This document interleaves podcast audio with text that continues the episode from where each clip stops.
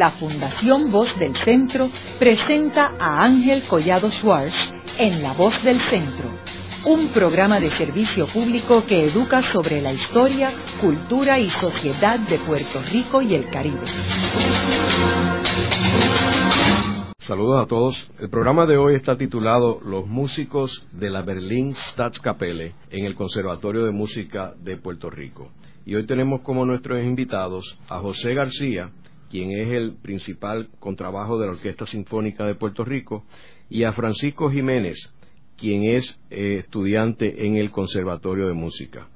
El pasado 17 de enero tuvimos aquí en Puerto Rico la visita de un grupo de los principales músicos de la orquesta de Berlin Staatskapelle. Esta orquesta es considerada la orquesta más antigua del mundo, fue fundada por Federico el Grande y actualmente la dirige Daniel Barenboim.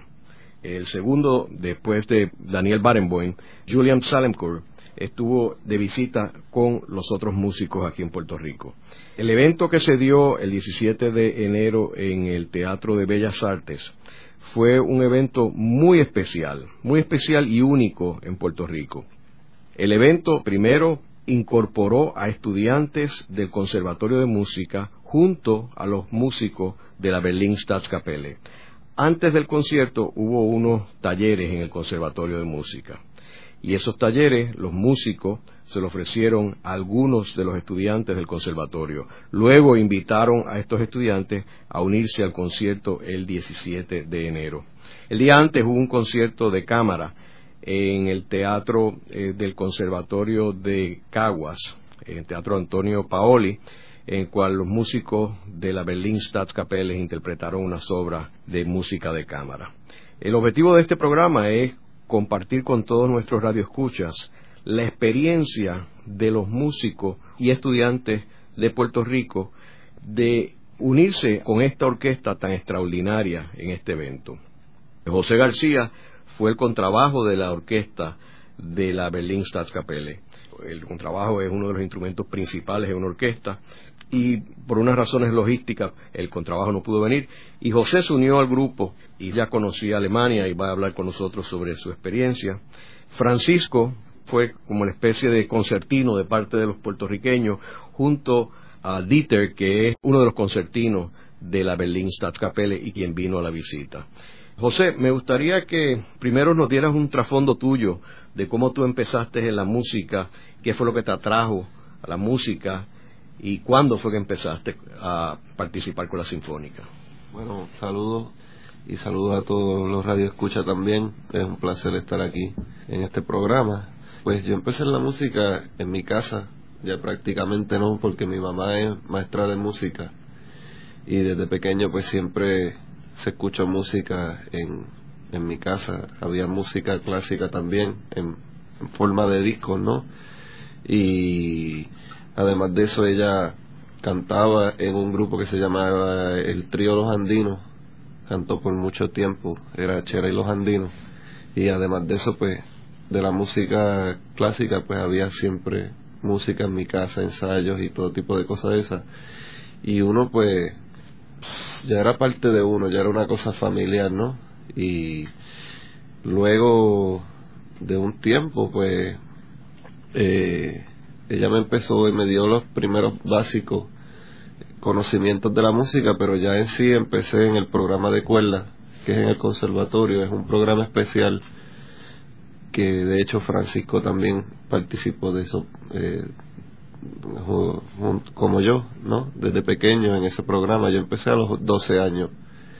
Y el instrumento pues empecé como a los 13 y de ahí pues fui desarrollándome dentro de la escuela y luego entré al conservatorio, eh, estudié con el maestro Federico Silva que era el principal de bajo de la sinfónica en ese entonces y continué mis estudios de maestría luego en Nueva York, en, el Conservatorio de Manes.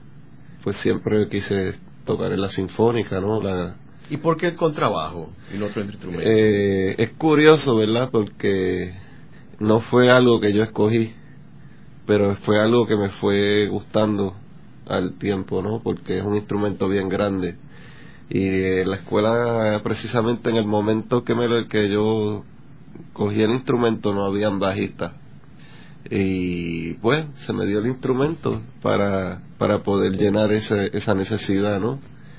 Y poco a poco pues me fui encariñando de él y, bueno, seguí, seguí estudiando y tocándolo, ¿no? Y el reto de, de conocer un instrumento un poquito tan difícil, no tan grande, pues eh, me dio mucho interés en, poder dominarlo, ¿no? Y, y, hacer música con él.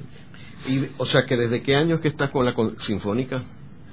Yo empecé eh, como Francisco a los 19 años a tocar con ellos, de adicional. Eh, ¿Y cuándo te convertiste en, principal? En el año 2000. En el año 2000. En ese momento que yo empecé de adicional no, no habían plazas. Eh, en la orquesta, pues, un músico se retira y se abren, se abren plazas nuevas para los músicos que entran y tuve que esperar un tiempo, ¿no? Siempre, a veces hay que esperar un tiempo para poder entrar a la orquesta. ¿Cómo tú describirías tu experiencia con la sinfónica? Ha sido muy buena, ha sido muy buena, ha sido tremenda experiencia porque no solo de en la música uno conoce eh, unos grandes seres humanos, ¿no? Que fueron maestros de uno, eh, ahora son tus amigos y compañeros. Eh, mis maestros tocaron en la orquesta sinfónica también, los Figueroa y mi maestro de bajo, y uno va creciendo dentro de la orquesta. Además de que, pues, tratamos de mantener una especie de tradición, ¿no? Que se va pasando de maestro a maestro, de maestro a estudiante también. Y, bueno, ha sido muy, muy buena. ¿Y tú, Francisco, cuándo comenzaste con la música? Eh, yo comencé a estudiar eh, las clases de violín a los dos años. Eh, sí, suena un poquito temprano, pero fue, fue puramente por interés mío. Fue que yo tenía un vecino que tocaba violín. Entonces un día fui a mi casa y tenía el estuche con él. Y yo, bien curioso, pues quería ver qué era esa caja que él tenía. Y sacó el instrumento y me tocó una pieza. Y enseguida yo le dije a mi mamá que quería aprender eso y ella hizo las gestiones y como a los dos meses ya estaba en, las clases. Entonces, eh, nada, como, como, bien dijo José, luego, después de ya varios años de estudio privado eh, con la profesora Susan Ashby, a los ocho años entré al conservatorio en el programa de niños, que en aquel momento se llamaba el programa de cuerdas, eh, desde los ocho hasta los catorce años. Luego, a los 15 años, entré al programa de bachillerato del conservatorio, en cual ahora estoy cursando mi último semestre en cuestión de la sinfónica, pues yo tuve la suerte de que se abrió una posición eh, ahora el pasado mes de octubre, cual audicioné y pues logré pasar la audición y pues desde octubre estoy ahora con la sinfónica en una plaza de violín. ¿Y tú estudiaste en algún momento en una escuela libre de música o no? No, no estudié en ninguna libre de música. Yo estudié, como dije, en el conservatorio, entonces la, la escuela pues estuve homeschooling. Pero antes del conservatorio no estuviste en una escuela libre de música. No. Porque hay algunos estudiantes del conservatorio que vienen de escuela libre de música. Eso es correcto, sí. Básicamente el programa de niños del conservatorio y la libre de música es bastante parecido. La diferencia es que en la libre de música tanto en lo musical como lo académico. Están desde por la mañana hasta tarde en la tarde, por la mañana escuela y por la tarde música o viceversa, depende del programa en específico. Pero ya en el conservatorio, en el programa de niños, ya eso era por la tarde, entonces tú tenías que ir a tu escuela regular y ya a las 3, 4 de la tarde cuando salieras de la escuela, entonces ibas al conservatorio. O sea que también era un poquito más difícil en cuestión de logística porque tenías que de tu escuela que tus papás te llevaran y eso y por, por eso en cierto modo es más conveniente la libre pues porque ya está todo ahí pero igual o sea todo depende hay muchas opciones y ya depende de lo que quiera la persona pues que se escoge. ¿Y cuándo terminas el conservatorio? Pues yo ahora termino en mayo. Clases de violín y de música, yo prácticamente ya las terminé el año pasado. Hice mi recital de grabación. A mí lo que ya me faltan son varios créditos de electivas y eso que tenía pendientes y me graduó ahora en mayo. ¿Y vas a estudiar más estudios posgraduados? Eh, sí, me gustaría estudiar estudios posgraduados, maestría y posiblemente doctorado. Lo que sí es que por ahora eh, me voy a quedar un tiempito aquí ya que me gané el puesto de la sinfónica, pues aprovechar y adquirir experiencia con una orquesta profesional y luego que ya llevo un tiempito aquí, entonces tomo una licencia de estudio de aquí un año o dos y entonces tomo mis estudios y así regreso acá y de ahí a saber qué pase. José, entrando ya en la experiencia de los músicos alemanes, tú me habías comentado que habías estado en una ocasión en Berlín. ¿Y qué fue lo que te llevó a Berlín? Yo participé en un festival bien conocido en el círculo musical, ¿no? Que se llama Junes Musicals. Eso es una orquesta mundial que se reúne dos veces al año y uno pues audiciona a esa orquesta y va básicamente representando a tu país. Se escoge un músico dependiendo de la cantidad y de la matrícula que solicita cada año, pues se escoge un músico por cada país. Y yo audicioné y, pues me escogieron y fui representando a Puerto Rico como miembro de la orquesta. Y la sede de, ese festival es en Berlín. Se reúnen los, los músicos una vez en el año, en Navidad en Berlín, y tocamos en donde toca la Filarmónica de Berlín y también en el Teatro de la Sinfónica de Berlín que es al otro lado de la ciudad. Hacemos ambas cosas, este y oeste. La ciudad, como bien sabe todo el mundo, estaba separada por un muro. ¿Qué año fue ese? Yo fui en el 97 y en el 98 también, porque solamente es un festival de jóvenes que van desde los 16 a los 27 años. Solamente puedes participar en el festival durante dos años para dar la oportunidad a la mayoría de jóvenes que puedan participar. Y fue bien buena porque van muchos directores internacionales bien conocidos, inclusive creo que hasta el mismo Barenboim ha participado de ese festival. Además de que uno conoce pues a los músicos de la Filarmónica de Berlín, que es una gran oportunidad y tocar en el teatro, escuchar a la orquesta también de Berlín. ¿Y han habido otros músicos puertorriqueños que han asistido? Sí, el principal de los segundos violines de la orquesta, y Noel Girau, él ha participado de esa experiencia también. Y en términos de la visita de los músicos de Berlín ahora en el pasado mes de enero, ¿cuál fue tu reacción cuando primero te hicieron un contacto en términos de tu participar con ellos en la orquesta? Bueno, me alegró mucho porque pues es una gran experiencia y es una orquesta reconocida. Era muy claro que la calidad de los músicos iba a ser como lo fue, ¿no? De primera y cuando uno está en esto, ¿verdad? De la música, pues uno nunca dice que no. Máximo una experiencia tan gratificante, ¿no? Como participar con ellos. Me dio mucho gusto, ¿no? Que contaron conmigo y, y pude participar de, de tan buena experiencia. Y en términos de la experiencia en sí, ¿tú dirías que llenó tus expectativas o superó tus expectativas? Pues fíjese, puedo decir que ambas, ¿no? Porque sí fue, la calidad de los músicos era muy buena, excelente y se hizo muy buena música y superarla pues sí porque todo quedó muy bien, todo fue de, buena calidad.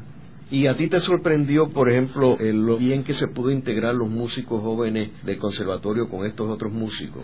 Fíjese, diría que no, porque los músicos que participaron ahí del conservatorio son jóvenes que están con mucho interés de tocar y eso se mostró cuando hubo esa unión entre los músicos de la orquesta y los estudiantes del conservatorio. Los participantes fueron escogidos de muchachos más destacados del conservatorio y ya yo pues como trabajo en el conservatorio y di clases ahí, pues ya yo sé el interés que tiene cada uno por tocar y las ganas de estudiar y hacer el mejor trabajo posible. Y en términos de tu experiencia, por ejemplo, en Cagua, que tú tocaste en Cagua, que ahí eran los músicos alemanes exclusivamente, eh, ¿cómo fue esa experiencia? Fue un poco difícil, porque no hubo, hubo muchos ensayos.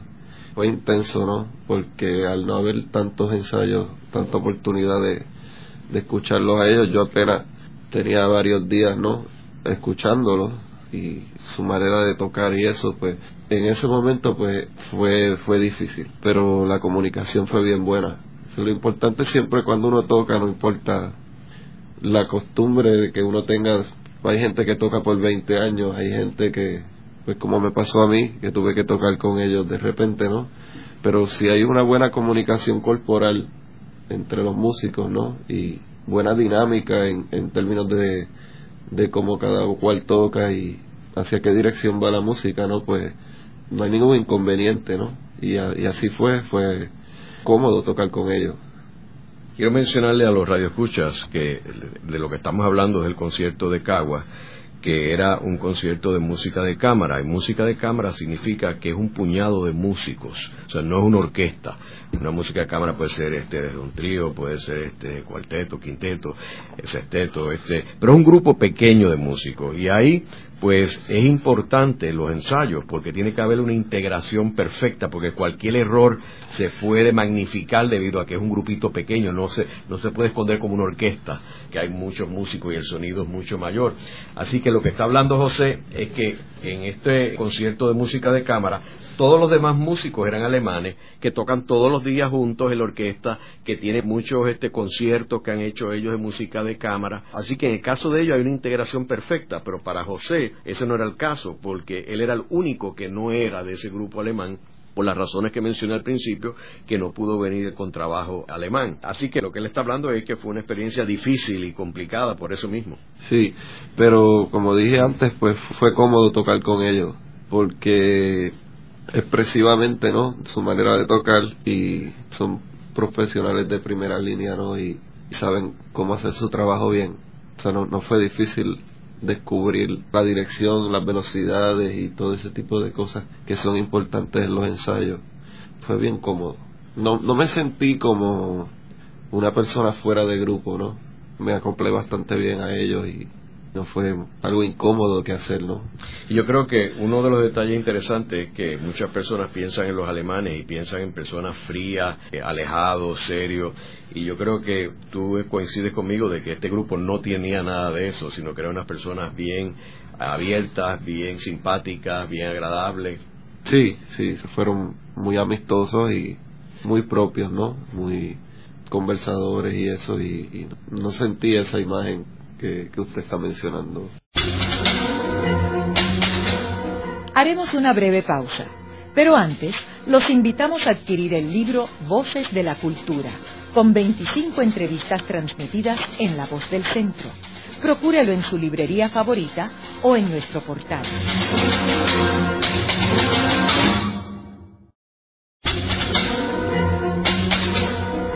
Están escuchando a Ángel Collado Schwartz en La Voz del Centro. Ahora pueden accesar a toda hora y desde cualquier lugar la colección completa de un centenar de programas transmitidos por La Voz del Centro mediante nuestro portal www.vozdelcentro.org. Continuamos con el programa de hoy titulado Los músicos de la Berlin Staatskapelle en el Conservatorio de Música de Puerto Rico. Hoy con nuestros invitados José García, quien es el principal bajo de la Orquesta Sinfónica, y Francisco Jiménez, quien es estudiante del Conservatorio de música y ahora se une a la orquesta sinfónica. Francisco, en el segmento anterior estábamos hablando ya de la visita de estos músicos alemanes, que quiero mencionar que para beneficio de nuestros radioescuchas, Berlín es la capital musical del mundo. No hay ninguna ciudad en el mundo que tenga nueve orquestas completas que trabajan a tiempo completo durante todo el año.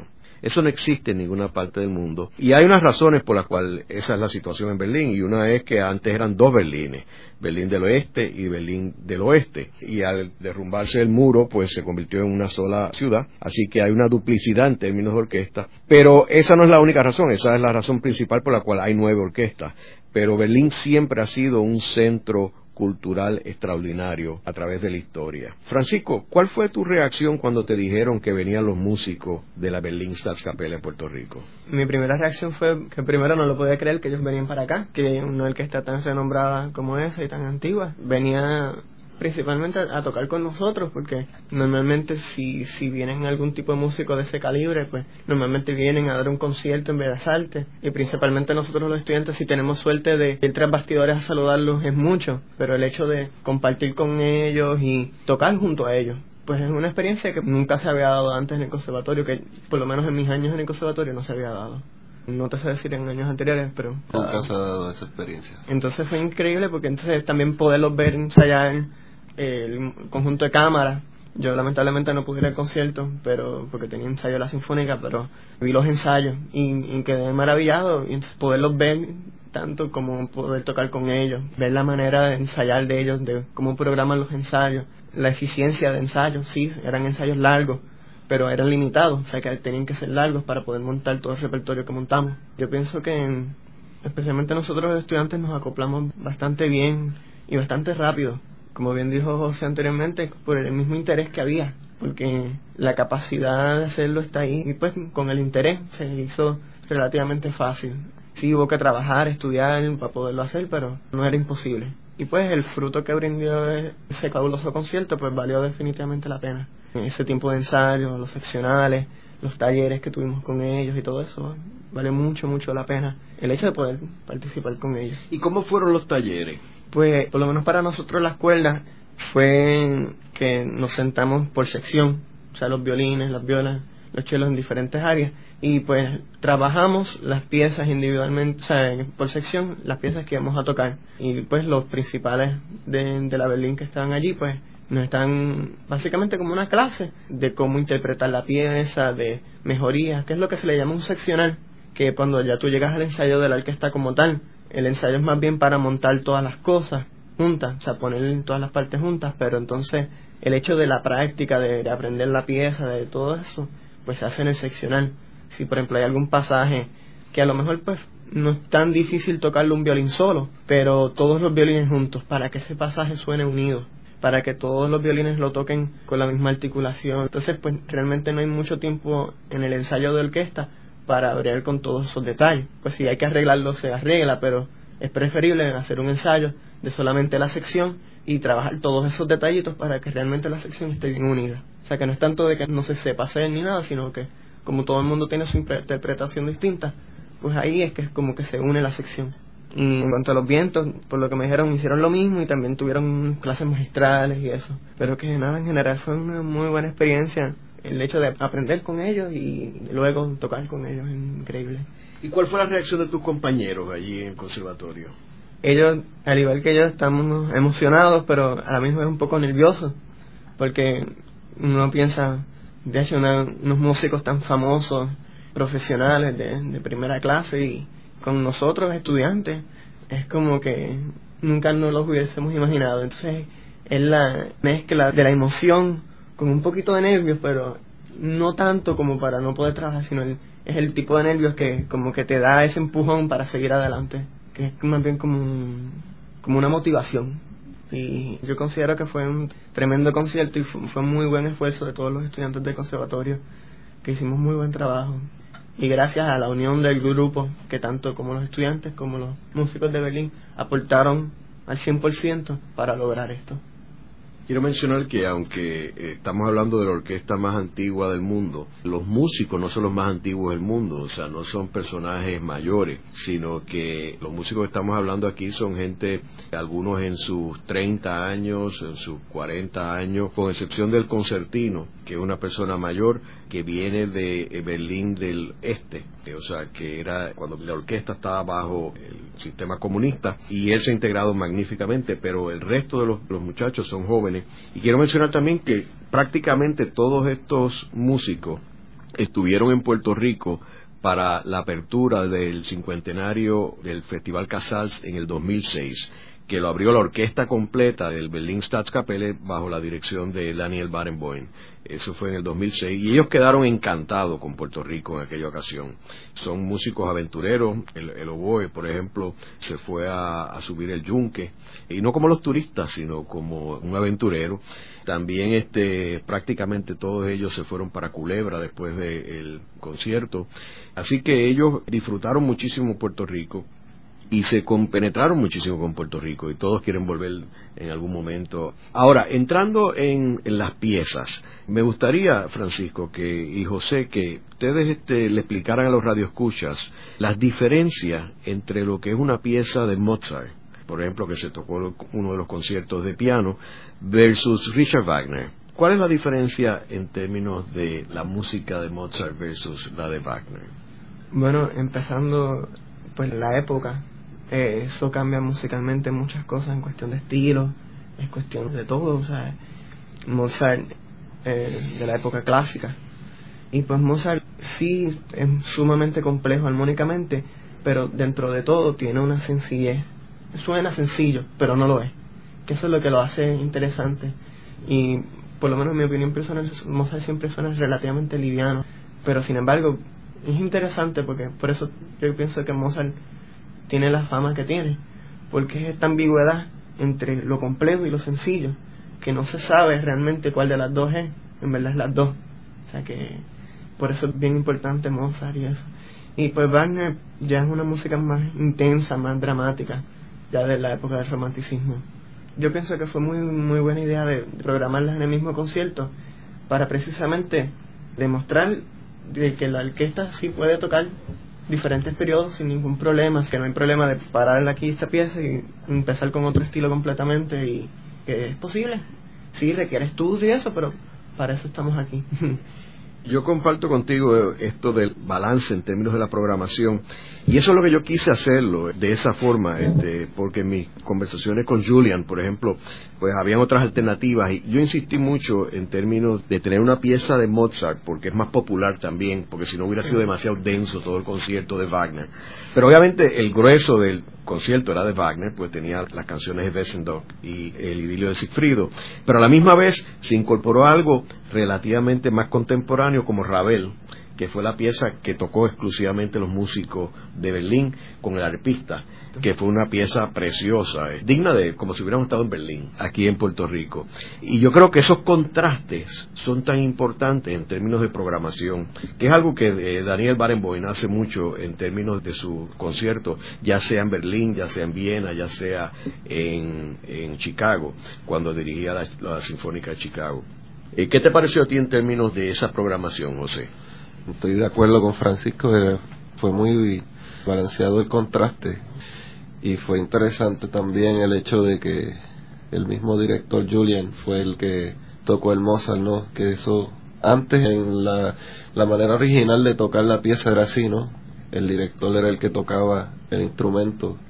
Muchas veces fue el mismo Mozart el que lo hizo de esa manera y eso complica un poquito más la cosa, ¿no? Ya que él no está dirigiendo, sino que está tocando a la misma vez que nos está dirigiendo, ¿no? Y fue interesante ver la manera en que él ubicó a la orquesta, de tener contacto visual con cada uno de los músicos.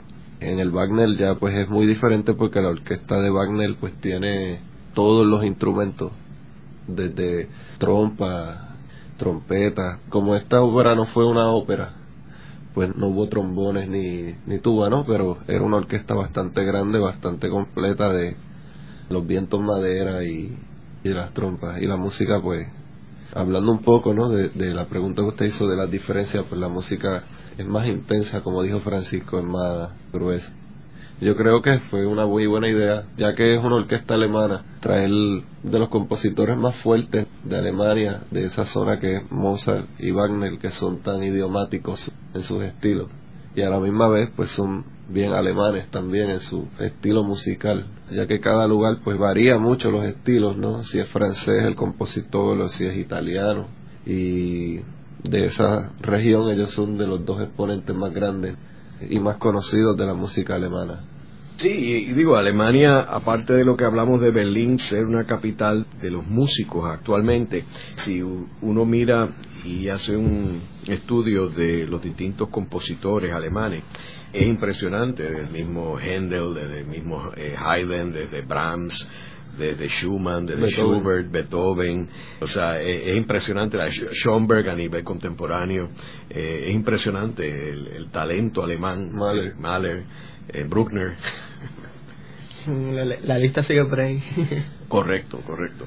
Así que yo creo que tener dos alemanes era importante y esos dos en realidad pues son mis dos favoritos y esa fue la razón por la cual yo quise escoger estos dos en particular, aunque a mí me gusta mucho Beethoven también y todo lo demás.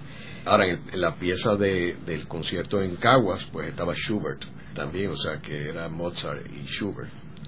Ahora, ¿qué reacción hubo allí entre los muchachos de conservatorio cuando se les habló de que fueran a tocar a Richard Wagner particularmente? ¿Hubo algún tipo de miedo? Yo pienso que no, o nosotros siempre estamos abiertos a, cualquier tipo de música y pues ya estamos bastante acostumbrados a tocar ya diferentes estilos de música, tanto desde clasicismo hasta romanticismo y por ejemplo la que está el conservatorio en todos los semestres nosotros tenemos una programación bastante amplia de precisamente diferentes estilos musicales. Y pues ya estamos acostumbrados a tocar tanto música romántica como música clásica. Y de hecho en, ocasiones hasta tocamos música contemporánea del momento, por ejemplo el, taller de composición del conservatorio, los estudiantes, al final del año, pues hay veces que nosotros tocamos las composiciones de ellos no necesariamente en algún concierto, pero en un ensayo para, para que ellos tengan la oportunidad de escucharlo con orquesta, porque igual a los estudiantes de composición del conservatorio, pues sí componen, pero entonces el hecho de escuchar su pieza con orquesta, eh, pues es muy, muy importante y a nosotros nos toca ese trabajo, o sea que ya todos estamos bastante acostumbrados a ser bien versátiles en cuestión de estilo, o sea que lo vimos y fue más bien un interés por hacerlo y no tanto un miedo o sea que fue muy buena experiencia. ¿Y los estudiantes del conservatorio participan en recitales y en conciertos públicos? Sí, sí, la orquesta hace conciertos regularmente cada semestre. Este semestre creo que tenemos tres conciertos. De hecho, eh, a finales de este semestre, me parece que es en mayo, va a haber un concierto inaugural de la nueva sede del conservatorio, que va a ser en Miramar. Va a ser con la orquesta, el coro, solista y junto a la orquesta se van a añadir exalumnos del conservatorio. Va a ser una actividad bien grande y que va a ser muy interesante. Vamos a tocar la novena de Beethoven con coro, o sea que va a ser un proyecto bien grande, como inauguración de la nueva sede. Igual, o sea, tenemos también los recitales de graduación, por ejemplo, todo estudiante cuando está terminando su cuarto año tiene que hacer un recital.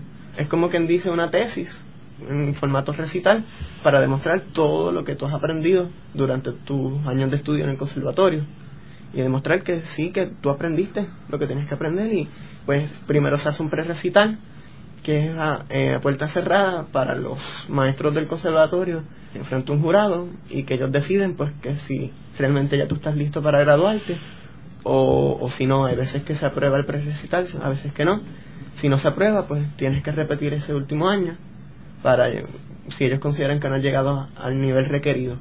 Si sí, te lo aprueban y vuelves a hacer el recital abierto al público para amigos, familiares y todo el que esté interesado. O sea que sí, tenemos conciertos de estudiantes, conciertos de música de cámara. Eh, próximamente está acercándose el concierto interdepartamental, que se hace una audición para escoger a algunos estudiantes del conservatorio para tocar de todo tipo de instrumentos y se hacen un domingo por la tarde como parte de los conciertos en familia que se hacen regularmente en el conservatorio. O sea que sí, el conservatorio tiene una muy buena programación de conciertos durante todo el semestre y que es muy bueno para nosotros pues tener esa experiencia y precisamente con ese propósito es que está hecho.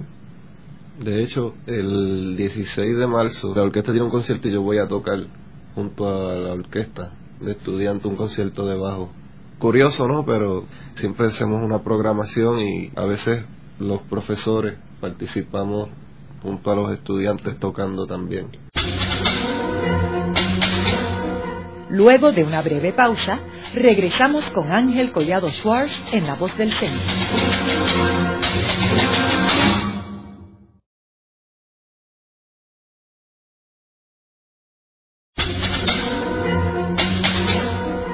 Regresamos con Ángel Collado Schwartz en La Voz del Centro.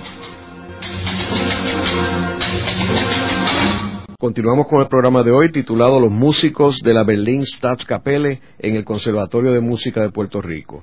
Hoy con nuestros invitados José García, quien es el principal bajo de la Orquesta Sinfónica, y Francisco Jiménez, quien es estudiante del Conservatorio de Música y ahora se une a la Orquesta Sinfónica. José, tú comentabas en uno de los segmentos anteriores de que tú eh, eres profesor del Conservatorio de Música. Yo quisiera que le explicaras a los radioescuchas qué es un conservatorio de música, por qué existen los conservatorios de música y cuándo es que se crea este conservatorio aquí en Puerto Rico. El Conservatorio de Música es la universidad musical que tiene cada lugar. Hay algunos sitios en donde hay más de un conservatorio del mismo estado, de la misma calidad, ¿no? Que se enseña música a nivel universitario de bachillerato y hay otros tipos de programas como el que yo participé también con Francisco en mi infancia y en la época de adolescente que es para niños. Se le da tutoría de instrumentos además de otros programas como el de extensión Extensión es un programa que casi está en todos los conservatorios, que es donde se le enseña al público general los instrumentos. Personas que siempre han estado interesadas en aprender algún instrumento, pero por el tiempo o por la situación en su vida o, cualquier otra razón, pues no se dedicaron a la música, pero aún así ese interés está. Y en esos programas pues pueden tomar clases por la noche y poco a poco pues aprender un instrumento, guitarra, bajo o cualquier otro instrumento, ¿no? Pero básicamente el conservatorio es para estudios de bachillerato, estudios universitarios y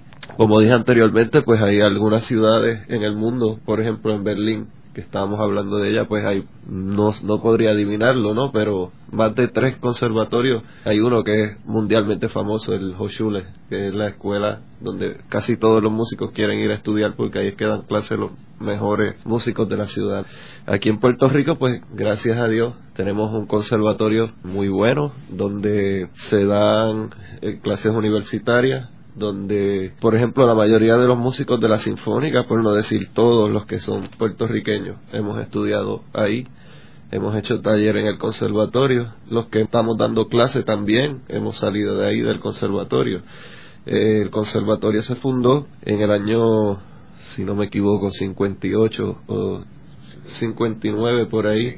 Estamos ya en la puerta del de los 50 años de fundación, viene como un, propósito de crear aquí una escuela musical. El maestro Pablo Casals vino a Puerto Rico, eh, estaba enfermo, como muchos sabemos, y deseó venir aquí a participar del mundo musical, ya que parte de su familia era puertorriqueña y se estableció unos lazos entre el gobierno de ese entonces, Luis Muñoz Marín, con Pablo Casal, y él vino aquí y con la ayuda de Ramos Antonini y otras personas importantes se fundó el conservatorio, se fundaron las escuelas libres de música para que en el sistema público pues los niños pudieran aprender música también y se fundó la Sinfónica junto al Festival Casals que era una vez al año y pues eso ha ido desarrollándose y, al sol de hoy pues vemos todo el resultado de esa semilla que se hizo. Ahora tenemos un conservatorio que va a tener próximamente una nueva sede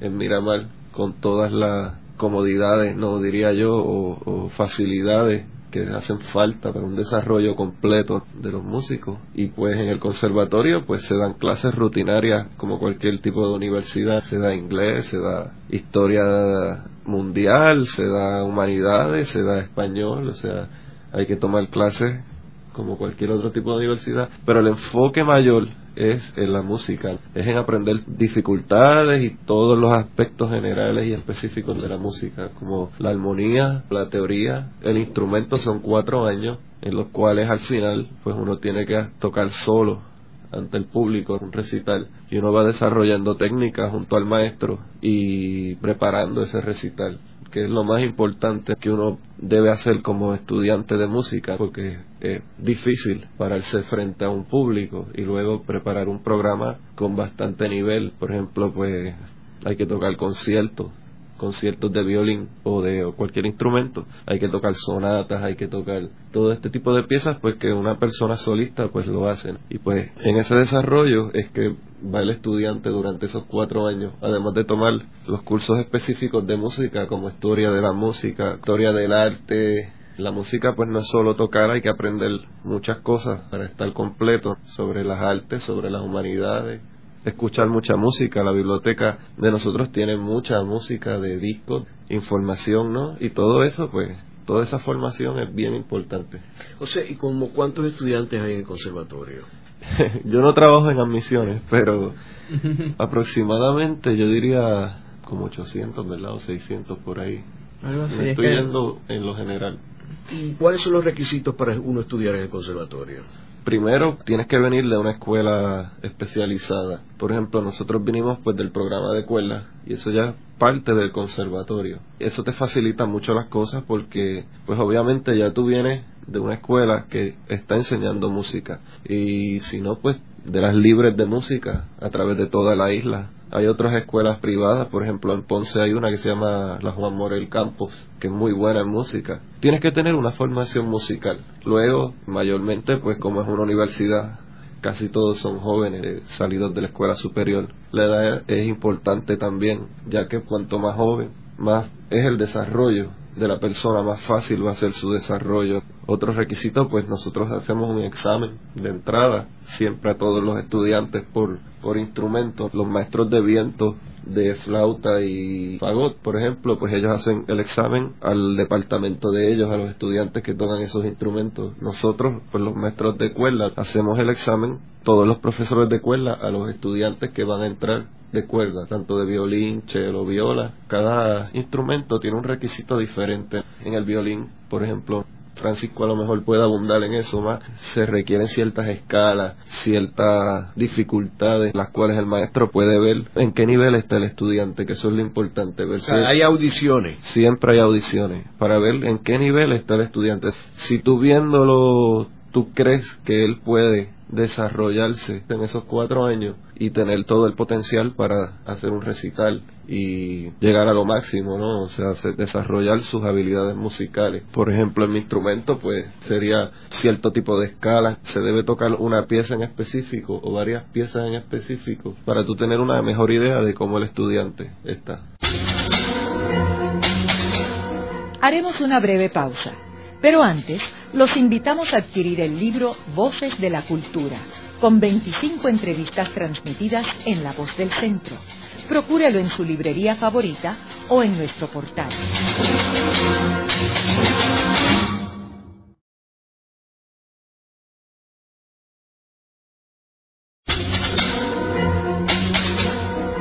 Continuamos con la parte final de La Voz del Centro con Ángel Collado Schwartz. Pueden enviarnos sus comentarios a través de nuestro portal www.vozdelcentro.org.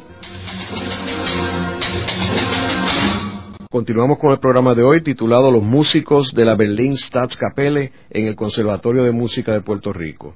Hoy con nuestros invitados José García, quien es el principal bajo de la Orquesta Sinfónica, y Francisco Jiménez, quien es estudiante del Conservatorio de Música y ahora se une a la Orquesta Sinfónica. En el segmento anterior estábamos hablando sobre la política pública de Puerto Rico en términos de establecer primero el Festival Casals en el 1956 que se cumplió el cincuentenario en el 2006. Vemos que el festival se funda con la reubicación de Pablo Casals a Puerto Rico. Luego se funda la Orquesta Sinfónica, que se cumple en este año el cincuentenario. Y el tercer paso fue el conservatorio que se funda después de la Orquesta Sinfónica. Así que vemos que en realidad pues había un plan maestro, como se deben hacer las cosas, que primero se internacionaliza, luego se crea una orquesta sinfónica que estamos viendo el fruto ahora, la cual la Orquesta Sinfónica es de una calidad que muy pocas personas pensaban que cuando se fundó pues fuera a tener esta calidad que tiene ahora, que es una extraordinaria. Y luego el conservatorio, que es lo que va creando los nuevos músicos, que es el producto que tenemos ahora en la Sinfónica.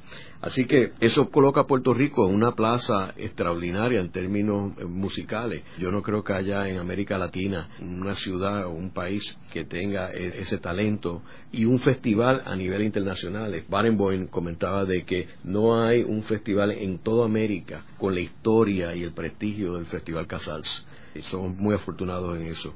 Eh, ahora, volviendo otra vez al aspecto de, los músicos y los instrumentos, Francisco, tú estabas hablando hace un momento fuera del aire sobre la importancia de los instrumentos y por qué cada instrumento es único. Y como sabemos, el violín, el cello y casi todos los instrumentos, pues eh, son unas piezas muy delicadas, únicas, que uno no puede ir a una tienda a comprarlas. Háblanos un poco sobre lo que es un instrumento y la importancia de un instrumento. Bueno, en el caso del violín, el violín es hecho a mano eh, en su gran mayoría, o sea, solamente así que se consiguen así hecho a máquina, son violines de estudiantes sumamente sencillos que realmente, aparte de aprender a cómo cogerlos, realmente no, no son muy buenos, pero que todo violín bueno es hecho a mano.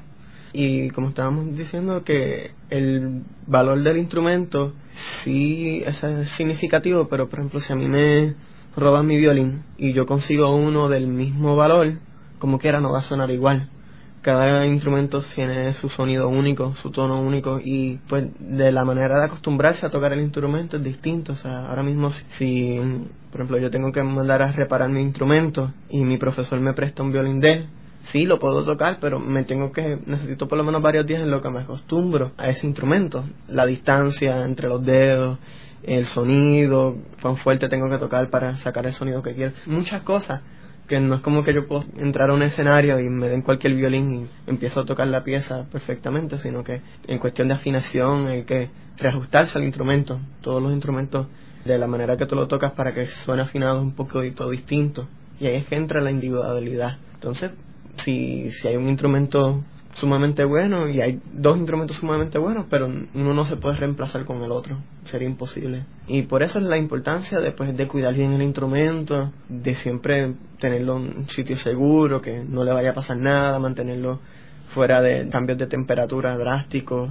El cuidado del instrumento es algo bien meticuloso, encima de eso el mantenimiento, cambiarle las cuerdas, cambiarle, en el caso de los vientos, pues mantenerlo en buen estado. Todo instrumento hay que mantenerlo en buen estado y pues eso es algo que pues sí cuesta, pero es importante para que el instrumento mantenga su sonido y su valor. La reparación es bien costosa si algo le sucede, así que pues uno hace todo lo posible por, cuidar el instrumento y, mantenerlo en, buenas condiciones todo el tiempo. Y hay cierto tipo de reparación que por más que se repare el instrumento no vuelve a ser el mismo. Si el instrumento se le parte una de las tablas ese grano de madera no va a ser igual, o sea, va a ser reparado, pero ya no es un solo grano, sino que está unido por pega, o sea que jamás ni nunca va a vibrar de la misma manera el violín y pierde mucho sonido si es un golpe mayor. Si ya es algo menor, eh, se puede reparar, pero siempre ocurre un riesgo. Por último, me gustaría que compartieran unos comentarios finales sobre cuáles ustedes entienden que, que fue el impacto y la contribución más grande que hicieron estos músicos de Berlín aquí en Puerto Rico con ustedes en el conservatorio? Yo pienso que fue el mero hecho de que ellos hayan llegado hasta acá, fue lo impactante y la oportunidad de tocar con ellos, ensayar con ellos. Yo veía la cara de todos mis compañeros en el conservatorio y era la emoción de que ellos vienen y después, ah, ellos están aquí, están con nosotros y que a uno le da un sentido como de importancia de que pueden tocar música junto a músicos que normalmente uno escucharía a través de un disco y el hecho de poder compartir con ellos es sumamente emocionante y es un privilegio poder compartir con ellos y compartir la música con ellos. Todas las enseñanzas el, mismo director su manera de dirigir y sus ideas en cuanto a la música la interpretación de la música porque del mismo Mozart se puede interpretar de tantas formas distintas pero ver cómo ellos lo interpretan es algo que tú vas a cualquier parte del mundo y vas a aprender un poquito distinto cómo interpretar esa pieza y todo el mundo tiene su propia interpretación y el ver de la manera que ellos lo hacen es increíble. Yo creo que también, ya que nosotros vivimos en un mundo insular, cerrado, pues fue muy importante y bueno que, que vinieran músicos, además de, de, la orquesta, que es de la calidad y la fama que tiene esta orquesta como la, la Berlin Staatskapelle, que vengan músicos de una parte tan musicalmente fuerte, ¿no? Musicalmente con mucha tradición como Berlín aquí para que los estudiantes también vean que no solo el esfuerzo que uno les pide a ellos aquí son como quien dice manías de un profesor, sino que en el, mundo es así, que ese tipo de profesionales es el que uno espera que el estudiante llegue y, y al ver el trabajo de ellos se dan cuenta que no solo es aquí, sino que en el mundo entero pues el trabajo y, la dinámica de trabajo tiene que ser de 100%, ¿no? De lo más que uno pueda dar siempre. Y, ellos lo demostraron así. Una cosita que quería añadir es que eh, también hay veces que, pues, por cuestión de idioma y eso, a veces como que no siempre nos entendíamos perfectamente, pero a través de la música, no importa qué idioma uno hable, de qué parte del mundo no sea, siempre existe esa unión. La música no cambia en esencia no cambia, no importa qué parte del mundo eres. A veces en el ensayo ellos hablaban en, alemán, sin embargo, aunque yo no entendía lo que ellos decían, cuando empezamos a tocar yo sabía que, era lo que querían decir por eso. También es bien interesante como la música une a los diferentes países, a todas las personas, no importa de qué parte del mundo, las une. Bueno, estos músicos trabajan muy de cerca con el West Eastern Divan, que es la orquesta que fundó este Daniel Barenboim, donde tiene a judíos, árabes, musulmanes y cristianos, todos tocando juntos. Por último, quería eh, de que este concierto tuvo el patrocinio de algunas personas que compraron una cantidad de boletos y los obsequiaron a estudiantes del conservatorio y a familias del conservatorio y a estudiantes de música de otros sitios. Y eso fue también un detalle bien eh, encomiable y quiero mencionar las firmas y los personajes que lograron esto, eh, encabezado por Enrique Vila del Corral, Joaquín Viso, Toyota Motors, UBS, Medianet, el Banco Popular, Carrión Lafite y Casella, Oriental Group y Triple S. Y también en, términos del concierto de Caguas, pues tanto el alcalde de Caguas, Willy Miranda Marín, como Joaquín Rodríguez y Erasto Freites contribuyeron, y el secretario de Educación, Rafael Argunde, que proveyó el teatro del conservatorio. Por último, quería mencionarles un detalle de que el tema musical de este programa, La Voz del Centro, es precisamente de Richard Wagner, que es los primeros acordes de la ópera de Sigfrido, que es parte de la tetralogía de El Anillo de los Nibelungos. Es una parte toda en percusión y es cuando Sigfrido está forjando su espada para ir a descubrir el mundo y averiguar cuáles eran sus orígenes. Muchas gracias, José y Francisco. Muchas gracias. gracias. Gracias a usted. Vamos a terminar el programa de hoy con un segmento de el concierto llevado a cabo el 17 de enero del 2008 en el Centro de Bellas Artes. Vamos a escuchar de Wolfgang Amadeus Mozart el concierto de piano número 23 KB 488 en la última parte del concierto. Aquí vamos a escuchar a Julian Salemker, que es el segundo en la orquesta Berlin Staatskapelle y quien en este concierto fue el director de la orquesta y el pianista. Y los músicos eh, como hemos mencionado antes en este programa, son músicos de la Berlin Staatskapelle y el Conservatorio de Música.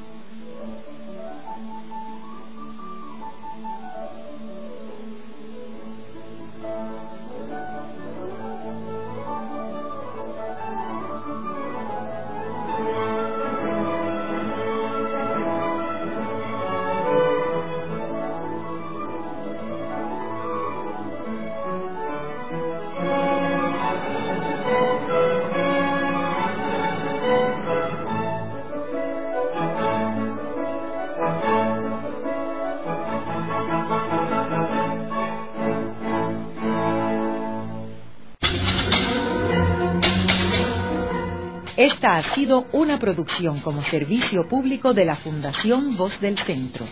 Los invitamos a sintonizarnos la próxima semana a la misma hora. Y recuerden que pueden adquirir el libro Voces de la Cultura en su librería favorita o en nuestro portal.